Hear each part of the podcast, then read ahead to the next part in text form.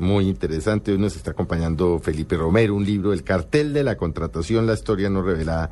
Y claro, por supuesto, el tiempo es corto para la cantidad de, de basura, por no decirlo de alguna manera, y de barbaridades que Nos hicieron. dejaron un hueco.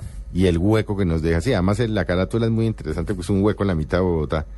Y bueno, pero nos estaba usted diciendo, Felipe, que todo este tema del eh, carrusel de la contratación no se lo inventó propiamente, o sea, no arrancó con...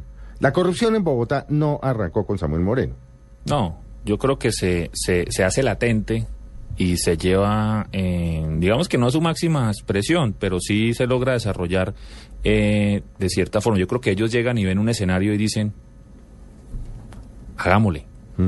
Pero todo este tema se estructura antes, todo este tema se estructura en, en la administración de, de Lucho Garzón y probablemente atrás en la de Mocus haya sucedido. Yo creo que la, la corrupción siempre ha estado eh, en todas las administraciones de Bogotá, porque además ven a Bogotá es como un trampolín y Samuel era un proyecto presidencial. Sí, Samuel era Uno, yo no, yo no sé alcaldes, alcaldes en Bogotá, de verdad cuántos ten- hayamos tenido, pero casi todos usan a Bogotá de trampolín para llegar a la presidencia. Mm. Y en eso permiten que pasen cosas. En la administración de Lucho se estructura, se estructuran muchas cosas. Hay un expersonero, hay un excontralor, también fue sancionado, González Arana, que es de la época de, de la administración de Lucho, eh, donde ellos empiezan a armar cosas, donde recurren a un Álvaro Dávila que se movía muy bien en las clases sociales, entre políticos, entre, incluso, yo lo digo, Entre directores de medios y claro. periodistas, y probablemente pudo manipular a muchos. Ayer muchos colegas me decían, después de leer el libro, me decían, no puedo creer que nos hayan manipulado tanto. Yo le decía, ¿por qué lo dice? ¿Por el episodio del, del Campín?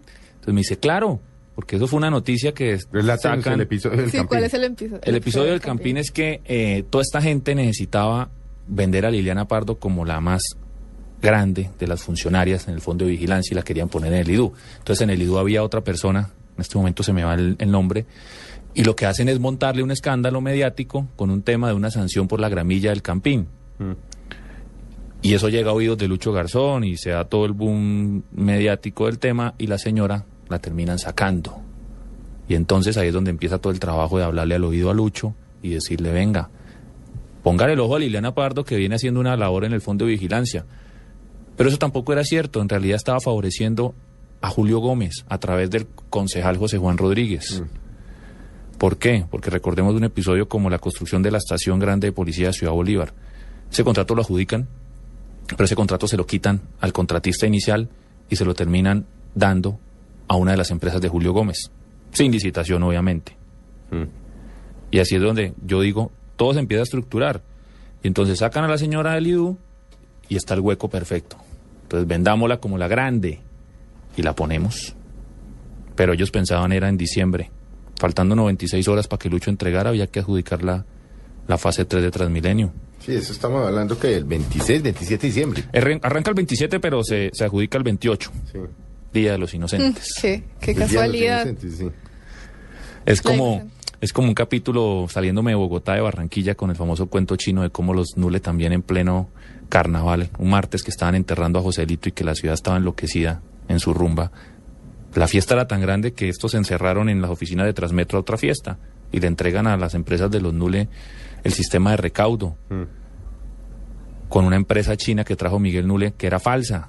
Ah, esa es la de los papeles falsos. sí. Se le inventó, en la ciudad de Wenchú se le inventó la experiencia. Mm. Migue- eh, Mauricio Galofre lo ha reiterado en varias declaraciones juramentadas. Ese es un, eh, Mauricio Galofre era cuñado, ¿no? Sí, Mauricio Nule. Galofre es el hermano de Paula Galofre, la esposa de Manuel Nule, La esposa, exactamente, o sea, el cuñado, sí. el cuñado. Y él mismo ha declarado que ellos tenían una especie de oficina notarial, falsificaban sellos, falsificaban papelería, con eso manipulaban O lo... sea, no era un tema de unos muchachos inexpertos que fue que de un momento a otro, porque crecieron mucho, se, se, se despelotaron. No, ellos sabían lo que estaban haciendo. O, o no sabían, pero lo hacían. pero igual se daban cuenta que necesitaban. Ahí es donde uno le da casi que la presunción de inocencia a quienes manejaban los organismos de control en su momento. Porque si ellos han declarado que falsificaban información, ahora toca ver hasta dónde no manipulaban a los funcionarios de esas entidades que evaluaban, los comités evaluadores de todas las licitaciones, para decirles, vean, acá voy yo.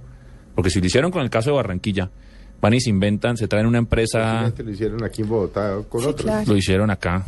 No, de hecho acá manipularon. Acá manipularon sus, sus registros financieros porque es que ya la aseguradora que siempre los acompañó, que fue Segurexpo, ya ellos sabían.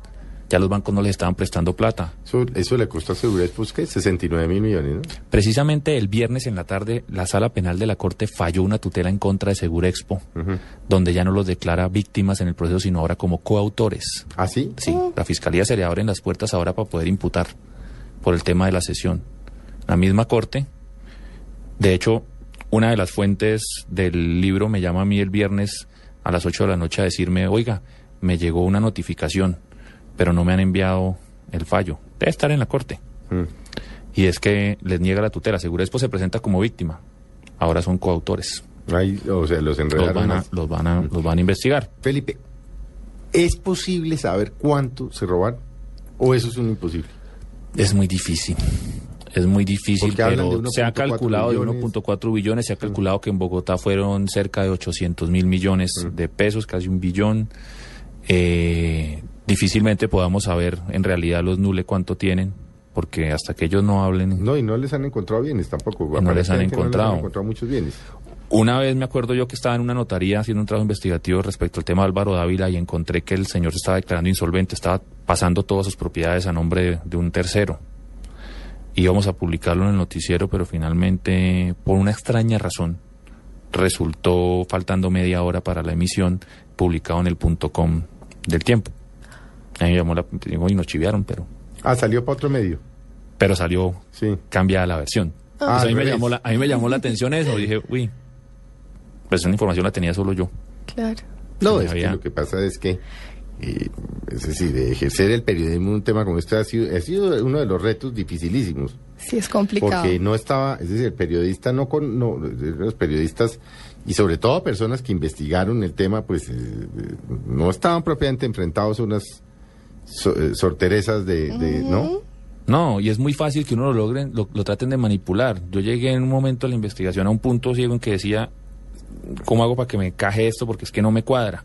Entonces me tocaba devolverme, volver a revisar material, volver a revisar las entrevistas. Yo en todos estos tres años casi que los entrevisté a todos. La última vez que visité a los Nule fue en, en las casas fiscales en, en La Picota. Ujú.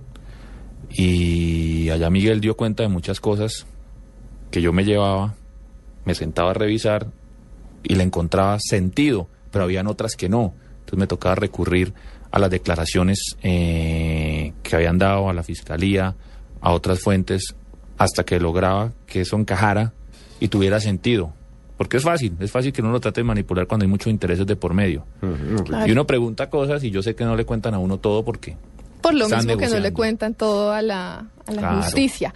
En todo este enredo uno siempre se pregunta, bueno, ¿y entonces qué pasa con los entes de control? ¿Qué pasa con, con, con estos otros actores que también están ahora súper enlodados hasta el cuello? los Mira, yo creo. Personeros. Yo creo. Yo creo que todos miraron para otro lado y Mm. sabían lo que estaba pasando. Pero se hicieron los de la, Los de vista, la gorda. vista gorda. No solo a nivel distrital, a nivel nacional.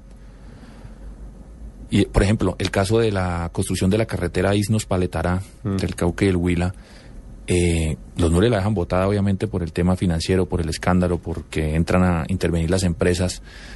Y qué casualidad que ese contrato se lo terminan entregando sin licitación a una empresa cuya representante legal viene siendo Alicia Arango, la secretaria de presidencia, gobierno Uribe, Sí. que fue la primera que le dio el primer contrato a los Nule Así, en, yo no, no sabía en el IRD, en la época de Peñalosa, y hay una adición multimillonaria, creo que 33 mil, 27 mil millones de pesos más al contrato.